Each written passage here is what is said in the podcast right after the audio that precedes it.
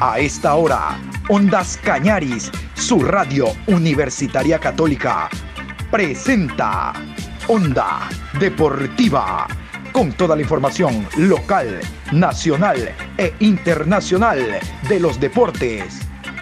Comenzamos.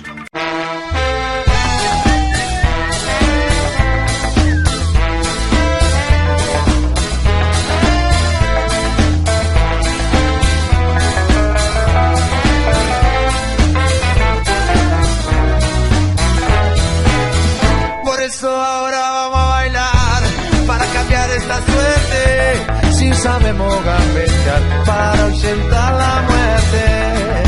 Vamos a bailar para cambiar esta suerte. Si sabemos gambetear para ausentar la muerte. Hola, buenos días, ¿cómo está mi querido Patricio? Qué gusto, aquí estamos en este jueves, jueves 18 de marzo, programa 695 a lo largo del día de Onda Deportiva. Hoy tendremos abundante información. Recordar, ayer hubo partido de Copa Libertadores de América, empate a 2 entre Libertad y Universidad Católica. No se perdió, pero tampoco se pudo clasificar. Ya vamos a hablar de aquello. Tendremos Copa Suramericana el día de hoy, 17 horas con 15, en el Estadio Gonzalo Pozo Ripalda, al sur de la ciudad de Quito, en el sector Chillo Gallo, Sociedad Deportiva Aucas enfrentando a Guayaquil City.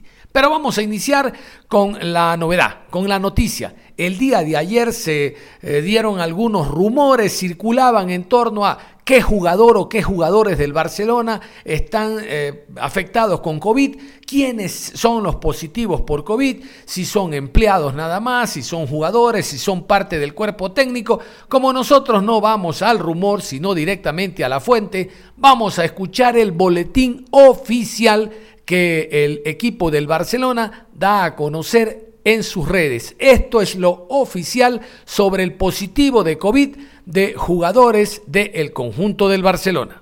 Marzo 17 de 2021, Barcelona Sporting Club informa que ha detectado tres casos positivos de COVID-19 en pruebas PCR realizadas a su primer plantel. Los jugadores afectados se encuentran con buen estado de salud y ahora, de acuerdo a los protocolos, estarán en sus hogares donde permanecerán aislados hasta que se les realicen nuevos test. Y vamos con otro tema oficial. Les contaba de que esta es la quinta fecha, la que se viene del campeonato. Va a haber una para porque se va a utilizar esa jornada, esa fecha FIFA, esa jornada doble, donde estaba previsto jugar los encuentros de la eliminatoria, Ecuador ante Venezuela, Ecuador ante Chile. Por lo tanto, se paraliza el campeonato y oficialmente se van a jugar dos partidos eh, dentro de lo que significa la fecha FIFA. La Federación Ecuatoriana de Fútbol solo ha confirmado un encuentro ante la selección boliviana, pero nosotros vamos más allá Vamos directamente con la Federación Boliviana de Fútbol y escuchen ustedes, este es el boletín oficial de Bolivia. Bolivia ya tiene pactados sus dos encuentros y por ahí nos guiamos nosotros y ya sabremos que el primer partido ante Bolivia será en el Estadio Monumental en la ciudad de Guayaquil. Vamos con el boletín oficial de Federación Boliviana de Fútbol. Estos son los partidos amistosos que la Verde disputará frente a la Roja y a la Tri durante la próxima fecha FIFA. Chile-Bolivia, 26 de marzo. Ecuador-Bolivia, 29 de marzo. Y vamos a complementar toda esta información que tenemos respecto al próximo partido que juega la selección ecuatoriana con Bolivia. De hecho, Bolivia ya anuncia dos ante Ecuador y ante Chile, ante Chile y ante Ecuador para ser exactos. Y eh, vamos directamente hacia Bolivia con este informe que la cadena Unitel nos envía. Escuchemos. La selección nacional de fútbol va a jugar dos partidos amistosos en marzo, visitando a Chile el día 26 y visitando a Ecuador el día 29 de este mes. En Santiago de Chile el 26 de marzo y en Guayaquil, Ecuador el 29. La Verde jugará partidos de carácter amistoso. El día domingo 21 se está eh, concentrando a todos los eh, jugadores que va a convocar el director técnico de la selección boliviana el día 22 estarían saliendo eh, ya eh, de viaje toda nuestra, nuestra selección, arribando el mismo 22 a la ciudad de Santiago Este fin de semana, César Farías dará a conocer la nómina de convocados para estos dos encuentros, una vez que se cumplan los partidos reprogramados de la fecha 1.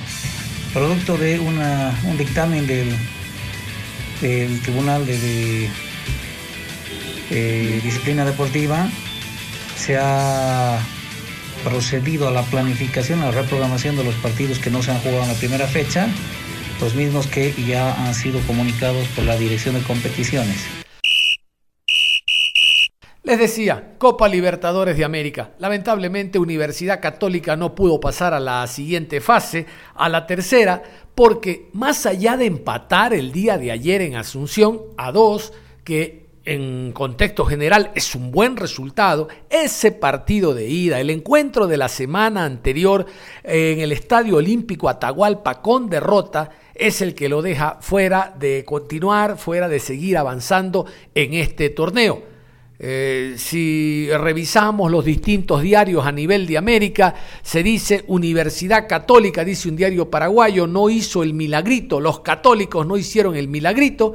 Hay otro diario que dice Universidad Católica con el santo de espaldas, porque realmente en el trago final hubo opciones muy claras para haber ganado el compromiso y por qué no pensar en una clasificación. Realmente que los paraguayos pedían, clamaban ya que el partido termine. Por eso otro titular dice acá, pare de sufrir, porque realmente el equipo de Universidad Católica jugó muy distendido el segundo tiempo. Pero vamos a revisar las alineaciones.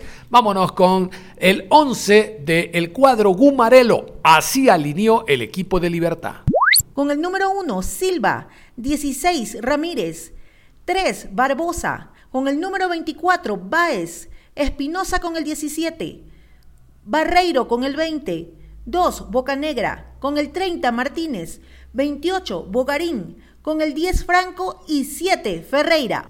Cifuente, el asistente técnico del director eh, técnico colombiano, hablamos de Santiago Escobar, alineó, puso el siguiente 11 para el partido de ayer de Copa Libertadores de América. Estos son los 11 del cuadro camarata.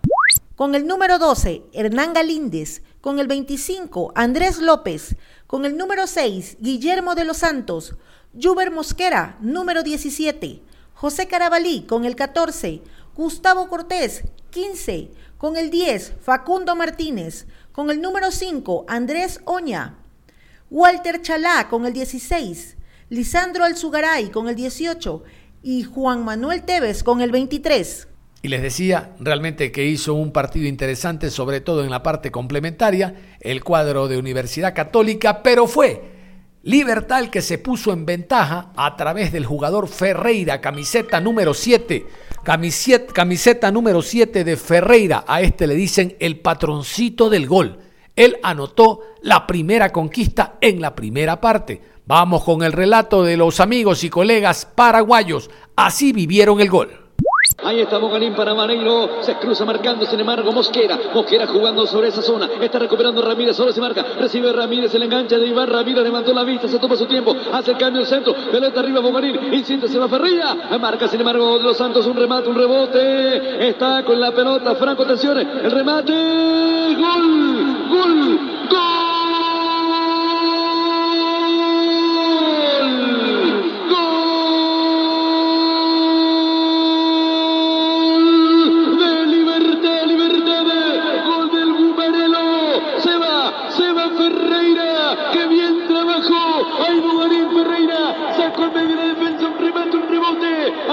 Franco y le dio el pase gol a Sebastián Ferreira, compañero de Resida, gol paraguayo en la Copa Libertadores de América, Libertad para asegurar su paso a la fase 3 de la Copa Libertadores, temporada 2021, Seba Ferreira, el patroncito del gol, le dio Franco el pase, aprovecha su momento, su oportunidad, gol de Libertad, lo festeja Gardero, arco sobre los defensores, Seba Ferreira. Atención al marcador.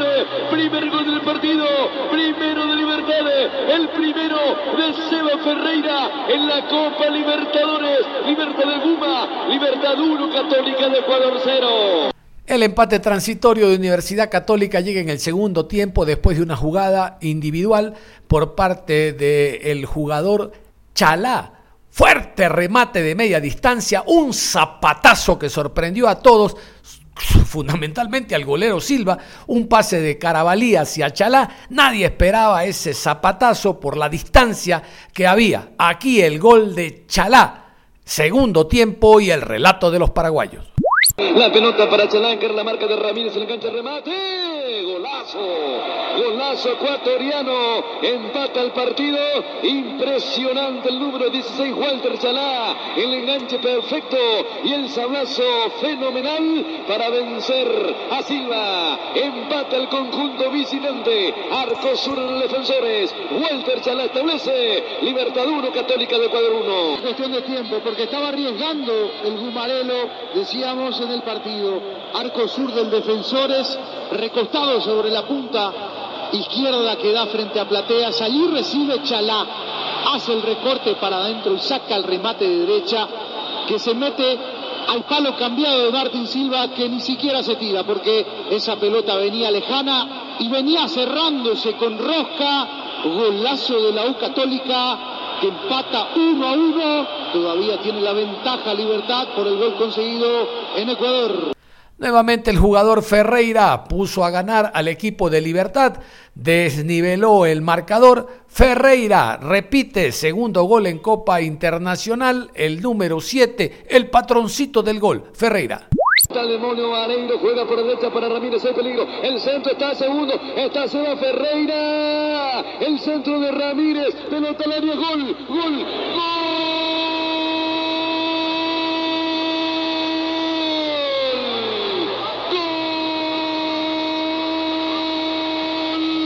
De libertad, de libertad, gol del Gumarelo, que bien trabajó, que bien se movilizó por derecha, Iván Ramírez, el centro y Sebastián Ferreira, su segundo gol en el partido, segundo de Libertad, segundo de Seba Ferreira en la Copa Libertadores de América, el centro de Ramírez, el cabezazo de Sebastián Ferreira, arco norte en el defensor del Chaco para asegurar la clasificación a la fase 3 de la Copa Libertadores de América. Seba Ferreira, el patroncito del gol establece Libertad del Guma, Libertad 2 y Católica 1.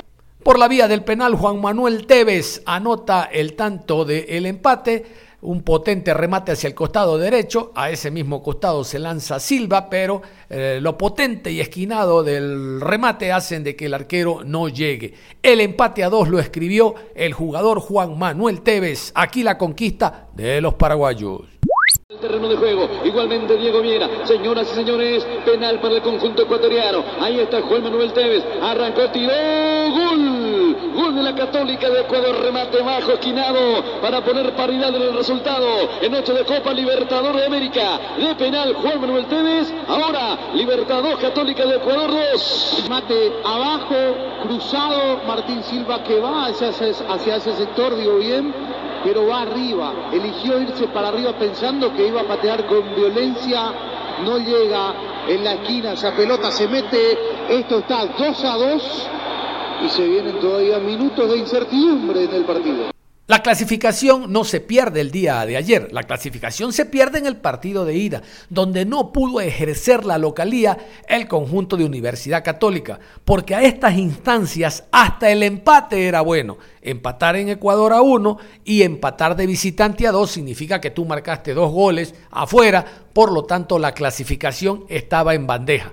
Hay que protegerse siempre de no recibir goles actuando como local y si se reciben por lo menos empatar como mínimo para que no se obtengan resultados como estos. Una lástima, Universidad Católica debe de preocuparse simplemente de lo que significa Liga Pro, Campeonato Nacional, este sábado que tiene su encuentro visitante en Guayaquil en el Estadio Cristian Benítez ante Guayaquil City. Y vamos a hablar de Copa Sudamericana porque el día de hoy a las 17 horas con 15 se enfrentan dos equipos ecuatorianos. Estamos en el cruce entre clubes ecuatorianos. Ya el martes Macará y Emelec empatan a dos. El día de hoy Sociedad Deportiva Aucas en el Estadio Chillogallo sin estrenar técnico. porque Claudio Villafañe, el asistente técnico de Tempesta que se quedó, será el interino para el encuentro de esta tarde. Aucas ante el equipo de Guayaquil City. Vamos a continuación con la programación que da Conmebol con árbitros ecuatorianos. En la ciudad de Quito, partido número 8, 17 horas con 15, Aucas recibe a Guayaquil City. Árbitro central, Alex Cajas. Línea 1, Cristian Lescano. Línea 2, David Bacasela. Cuarto árbitro, Franklin Congo. Asesor arbitral, Juan Corozo. Vamos a continuación a seguir viviendo la previa de este compromiso. Las posibles alineaciones, Sociedad Deportiva Aucas con Claudio Villafañe como técnico encargado para este partido, así alinea. Adrián Frascarelli, Ángel Biotti, Gustavo Vallecilla, Ángelo Pizorno, Carlos Cuero, Johnny Quiñones, Steven Tapiero, Ignacio Herrera, Víctor Figueroa, Roberto Ordóñez y Francisco Fidrusewski. Pulga Vilán es el técnico del cuadro ciudadano, también ya ha anunciado el 11 que esta tarde estará en el estadio del sur de la capital, en Chillogallo, en el estadio Gonzalo Pozo. Estos son los 11 del City. Gonzalo Valle, William Vargas, Agustín Ale, Jairo Jiménez, Brian Rivera, Jan Humanante, Kelvin Zambonino, Fernando Gaibor, Manuel Balda, Miguel Parrales y Ángel Quiñones. Y a propósito de este encuentro, vamos a escuchar a continuación a Pulga Vilanes, el director técnico guayaquileño del cuadro ciudadano que ya se encuentra en la ciudad de Quito para este compromiso. Vamos con las reflexiones que hace Don Pul antes del partido. Mejorar siempre, ¿no? Y conforme creo que, que no siempre del todo, porque siempre se puede hacer mejor las cosas, pero, pero sí entendiendo que, que somos un equipo que se está construyendo y que y que creo que se va construyendo bastante bien. Yo creo que, que hay partidos donde no hemos tenido mucho la pelota y no hemos sido profundos. Hay partidos donde hemos tenido más profundidad, pero no hemos tenido tanto la pelota como el último. Entonces yo creo que cuando podamos amalgamar todo eso, eh, vamos a ser un equipo mucho más fuerte de lo que lo somos. creo que, que, hemos hecho un buen, un buen inicio de torneo acorde al calendario que nos ha tocado. Entonces eso, eso creería que, que es lo que vamos a ir mejorando en el transcurrir de, de los partidos y de la semana con acorde a lo que vamos trabajando. ¿Se lo mira como una un partido de Liga Pro o tiene un ingrediente especial, un partido de esta naturaleza que solamente permite eh, clasificar uno de los dos y son de 180 minutos, profesor? A pesar de que es un rival de la Liga Pro, es un partido que tiene tiene un componente distinto porque dura 180 minutos. Entonces, se lo enfrenta de diferente manera, se lo tiene que encarar con otra estrategia, con otra, con otra mentalidad. Eh, más que todo por eso, ¿no? De ahí el resto sigue siendo un rival que enfrentamos siempre, pero, pero creería que el plan de juego tiene que ser un poco más, un poco distinto a lo que, a lo que hacemos cuando vamos a jugar en la liga, porque, porque las reglas son distintas, si marcas un gol tiene un valor adicional a lo, que, a lo que tiene un gol en una liga, si te marca un gol igual. Entonces, hay otras cosas y otros factores que hay que tomar en cuenta a la hora de, de armar el plan de juego en este tipo de partidos. ¿El equipo es corto o es pequeño que tiene para encarar estos dos eh, compromisos? Y ojo, que ya mismo puede venir otro torneo acá también en el doméstico. Y una cortita, Pool, por favor, si me permites. ¿Cómo está en el aspecto físico MB1? Bueno, como usted dice, son dos, dos, campeonatos. Nosotros sabíamos desde el inicio que, que, íbamos a tener este reto y nos hemos armado para tal, ¿no? Hay, hay, jugadores que no, que no están jugando que podrían tranquilamente conformar el equipo el equipo que, que inicia, ¿no? Está, este fin de semana por expulsión no estuvo Marco Caicedo, eh, la Tuco Ordóñez cada vez que entra lo hace bien, el mismo máximo que usted me acaba de preguntar es un arquero de nivel, tenemos a, a, bueno, a Alan Aguirre no jugó el último partido. Eh, tenemos ahí un sinnúmero de jugadores que, que, pueden aportar mucho. David Novoa está también. Entonces, creo que tenemos un equipo competitivo para, para afrontar los torneos que, que, que, se nos vengan, ¿no? Y lo de Máximo está, está mejor cada día. Él, él llegó aquí con, con un problema de, de, peso que estaba, tenía, que, tenía que mejorarlo. Lo ha mejorado mucho, mucho. Está está bastante en forma, creería que podría hacerlo un poco más, pero, pero está apto para, para tapar. Hoy yo creo que, que, está apto para tapar y es un arquero que, que, nos va a dar una mano bastante grande. No lo está haciendo porque por, por, su, por el problema de este físico que le digo que, que, estaba el, que, lo estaba mejorando y también porque Gonzalo creo que lo está haciendo bien. ¿Cuál sería la estrategia que piensa plantear Guayaquil City ante el Aucas y a qué apunta en este caso Guayaquil City en Copa Sudamericana? Muchas gracias. Bueno, pr primero como todo tratar de, ganar, eso es lo, principal, ¿no? Tratar de ganar en base a las armas que, nosotros tenemos y a las armas que tienen ellos, que son un equipo peligroso, ¿no? Eso es lo que vamos a tratar de hacer, vamos a tratar de, ganar en, con lo que hemos venido haciendo siempre, tratando de tener la pelota, tratando de, presionar alto, tratando de, de, tener la pelota para no desgastarnos de más. Eso es lo que, lo que vamos a intentar hacer mañana y todos los partidos que, que, que enfrentemos. Y por ahora el objetivo es, es clasificar a la segunda, a la, a, la, a la fase de grupos, es el principal objetivo que tenemos. Así que luego de que lo hagamos, nos plantearemos según el, el calendario y según la, el formato, porque todavía no está definido, eh, que para qué estamos y ahí, ahí tomaremos una decisión. ¿Va a seguir manteniendo la línea de tres en la, en la mitad de la cancha, el tribote con Humanante, Zambolino y Fernando? ¿O piensa cambiar para este encuentro de Copa Sudamericana? Muchas gracias. No, vamos a seguir, vamos a seguir manteniendo una estructura de juego que se desdobla diferente a la hora de que tenemos la pelota y lo que que no la tenemos. Vamos a tratar de, hacer algo similar, obviamente van a haber algunos, cambios por, el rival que vamos a enfrentar y por las fortalezas que tiene, pero, pero más cambios estratégicos que, que, y posicionales que quizás de, de, juego. Así que vamos a, bueno, espero que mañana lo vean ustedes y, y bueno, que salga un gran partido a favor nuestro. Deportivo Cuenca cierra la quinta fecha enfrentando al equipo de Lorences que repite visitante. Jugó la semana anterior en el Monumental contra el Barcelona y ahora visitante en el estadio Alejandro Serrano Aguilar contra el Deportivo Cuenca. Vamos a escuchar a Lucas Mancinelli. Sin lugar a dudas, en estos dos últimos años es la mejor contratación que ha tenido el cuadro colorado equivalente a Martínez. ¿Se acuerdan? El Martínez que jugaba por el costado derecho y terminó llevándoselo el Barcelona. Bueno, ahora Lucas Mancinelli es ese jugador excluyente, es el jugador diferente. Uno es el Cuenca con Mancinelli y otro sin él por la ascendencia que tiene tanto en el juego ofensivo como tomando la posta por costado derecho. Vamos a escuchar en rueda de prensa lo más importante que dijo Lucas Mancinelli.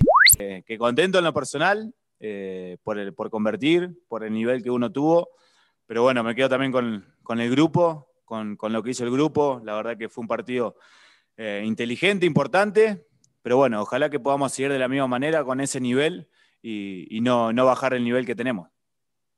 Lucas, ¿qué evaluación hacen de lo que pasó con Liga?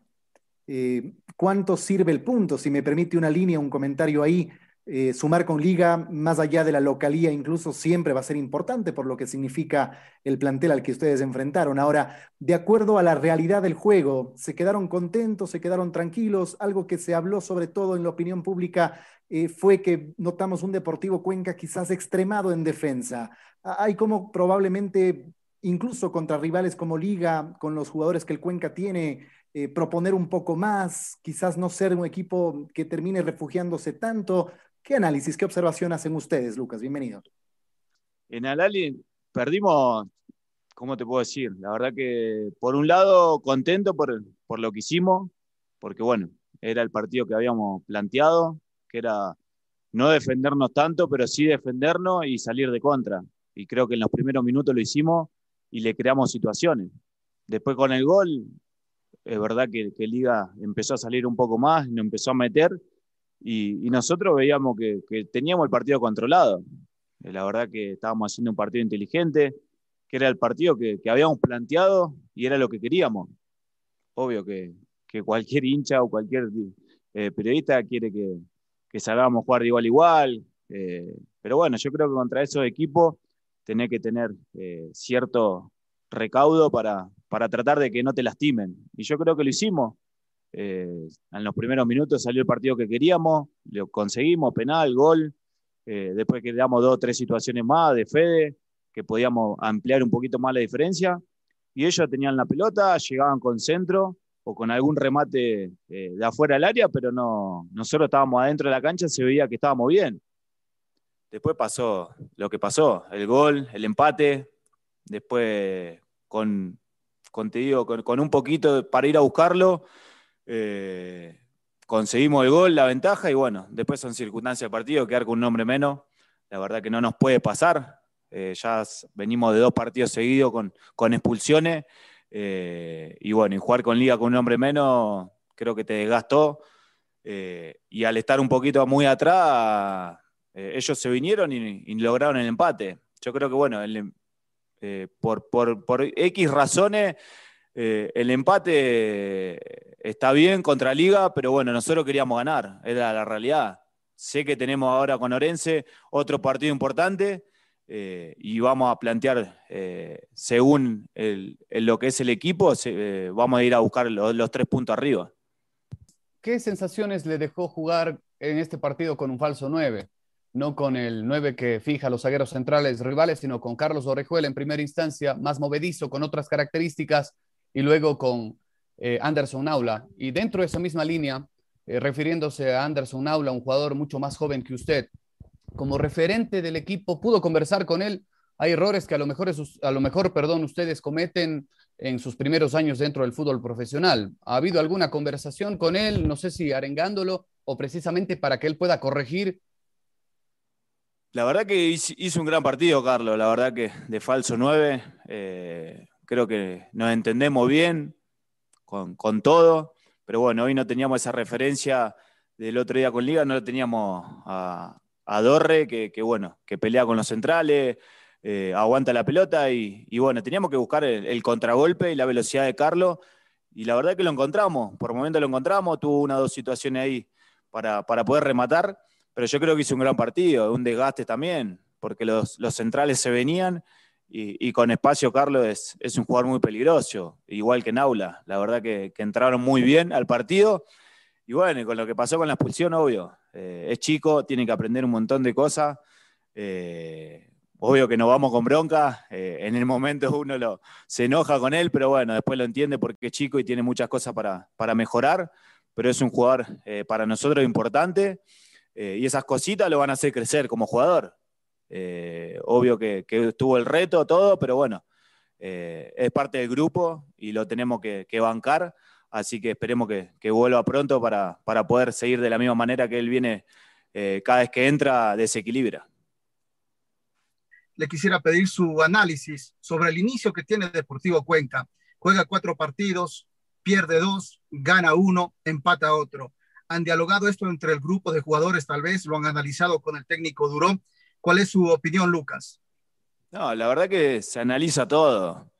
Eh, de local no podemos perder y de visitante la verdad que nos vamos con bronca, eh, porque bueno, en el primer partido con Emelec habíamos hecho un gran primer tiempo eh, y por errores nuestros vinieron los goles, los cuatro goles errores nuestros, y te vas con un poquito de bronca, porque habíamos arrancado con una gran ilusión y, perder de la manera que perdimos te da bronca. Y después, bueno, lo mismo, volvimos acá a casa, nos hicimos fuerte, le ganamos a Guayaquil y, vamos a Manta y, no pudimos hacer el, partido que nosotros queríamos y nos costó y, por eso perdimos el partido.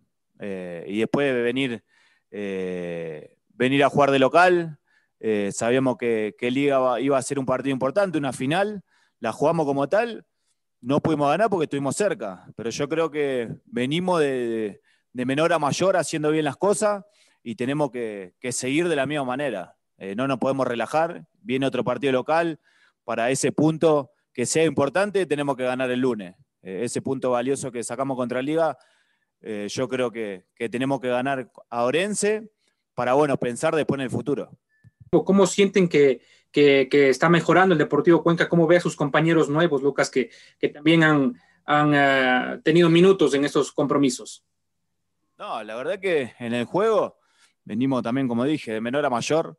Eh, nos, vamos, nos venimos entendiendo, sabíamos que los primeros partidos eh, era adaptación al grupo, porque no, habíamos tenido muchos partidos amistosos para, hacer y, nos vamos conociendo. Eh, tenemos mucho más equipo que el año pasado, tenemos buenos jugadores, Eh, pero bueno, tenemos que seguir de la misma manera sacrificándonos y, creo que es, el grupo. Eh, el grupo tiene que, tener la mentalidad que tenía el año pasado y no la vamos a perder, pero le tenemos que agregar juego. Tenemos jugadores de buen pie, tanto Fede, Andy, eh, Luis, la verdad que tenemos jugadores para, para jugar, para intentar jugar un poquito más. Es lo que uno ve adentro de la cancha que puede ver. Y es lo que ve la gente también, porque he leído y he escuchado a muchos de ustedes que, que con los jugadores que tenemos no jugamos y, y, defendemos. Pero yo creo que venimos de la mejor manera. Eh, partido a partido vamos a ir creciendo y vamos a, lo que hacemos, que es correr y meter y tratar de, de, mentalizarnos a la hora de jugar, que podemos jugar y tenemos jugadores con qué, con qué para jugar.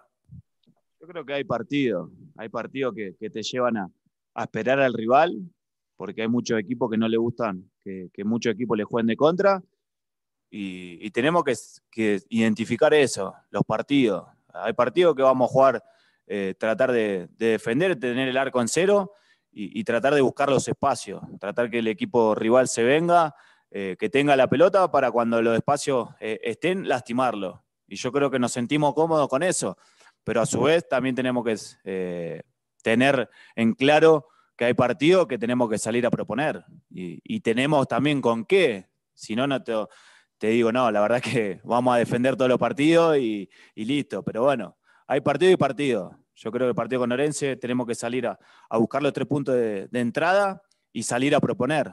Cerramos la información deportiva a esta hora. Continúen en sintonía de Ondas Cañadis. Ustedes y nosotros nos reencontramos en cualquier momento. Hasta la próxima.